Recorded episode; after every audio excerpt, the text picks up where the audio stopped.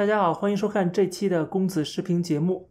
最近在网上又流传着一个消息啊，这个消息好像在很多的中文的媒体网站上面都出现了，特别是台湾的媒体还有法广啊，都转载了这条消息。这条消息是引述香港《南华早报》的报道，文章中说呢，《南华早报》引述了一个中共的内部人士。说中国的外交部跟国防部因为话语风格的问题出现了明争暗斗，中国外交部在国际上面逞口舌之快，树敌无数，不少的国家都被激怒了，导致中国跟其他国家可能会出现到战争的边缘，而中国的军方却拒绝要跟这么多国家交战。换句话说呢，就是中国外交部把关系搞砸了，最后要让中国的国防部，就是军队来给他擦屁股，来给他善后。但是军队说这是你惹的事儿，我才不管呢。这个消息出来之后，我赶紧就去查了一下《南华早报》的原文，而《南华早报》的原文里边并没有这一段。换句话说，就是《南华早报》这篇英文的报道里边，其他内容都是一致的，只有这一块儿所谓的内部人士这块没有。我不知道是中文媒体在转载这篇文章的时候是故意的添油加醋给加上去的。还是说后来这个南华早报给把这段给删除了？总之就是在原文里边是没有这段话的。这篇原文其实讲的也大概是这个事儿，但是是这个事儿里边呢，并没有提到什么国防部，它讲的是中国的这个外交的一个战狼的本色，导致了中国内部的一些体制内的人士，他们对此表示反对。其中又提到了楚音啊，就是曾经参加那个奇葩说节目的。他是国际关系学院的教授，楚云写了文章去批驳这种战狼外交，导致中国在国际舞台上处处搞得很被动。但是他的文章却被删除了，不仅他的文章删除了，所有相关转载的这个文章也都被删除了，甚至他直接被外交部门警告。楚云说了一段话，我是认可的。他说，早期的时候，他们觉得说学好英语可以讲好中国的故事，可以跟西方交流。现在情况是，他们已经可以说流利的英文了，但是说出来话。都是西方人听不懂的。其实它的含义就是你的背后的思维模式、你的价值观、你的意识形态跟西方都是冲突的、对立的。你英文说的再好，外语说的再流利，别人也会把你当做一个奇葩，当做一个怪物来看待啊。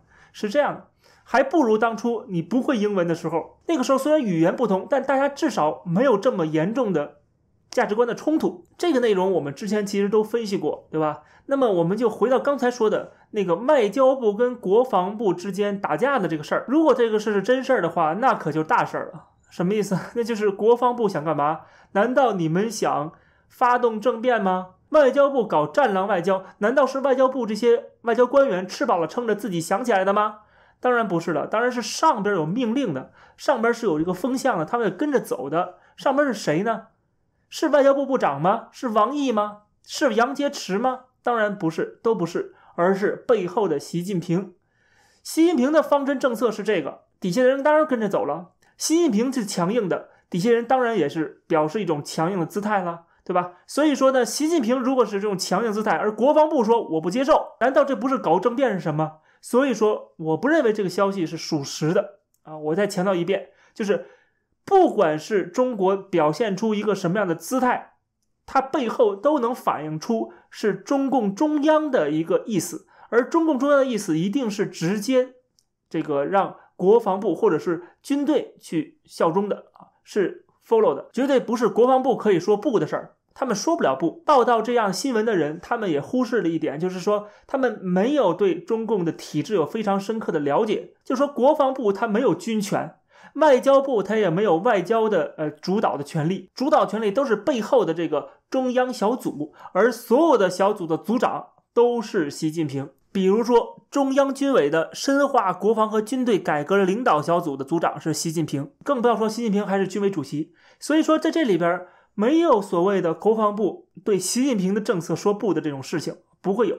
也许他们会有一些微词啊，觉得说你这个外交部现在做做这种事情啊，是不是有点过了？第一，不会让外界知道。第二，它是中共党内内部的一个讨论啊，这个讨论将是非常非常的机密的讨论，就是习近平身边的几个人，而且他们又是一种我基本支持，但是啊这种方式来提的，就是说国防部不可能说我认为外交部的做法啊，或者习近平的这个方向是错的，不可能的事情。所以这篇报道在我看来是不实的，甚至有台湾媒体为了这个吸引眼球，它的标题居然写到说《南华早报》报中共军方拒绝打仗，告诉习近平不愿为战狼树敌负责。乍一看，你简直吓一跳啊！拒绝打仗，看到就非常可笑啊，并不是说这个是空穴来风的。注意，它是来自于《南华早报》。《南华早报》是谁呢？马云的，对吧？马云是干嘛的？马云跟谁走的关系最近？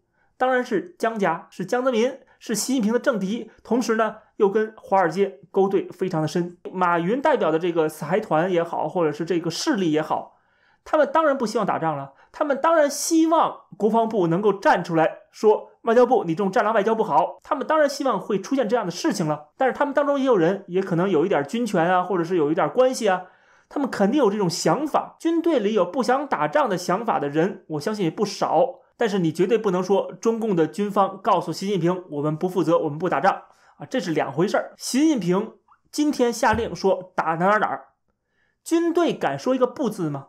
谁敢说不字，第二天就让你消失啊，第二天你就下台了。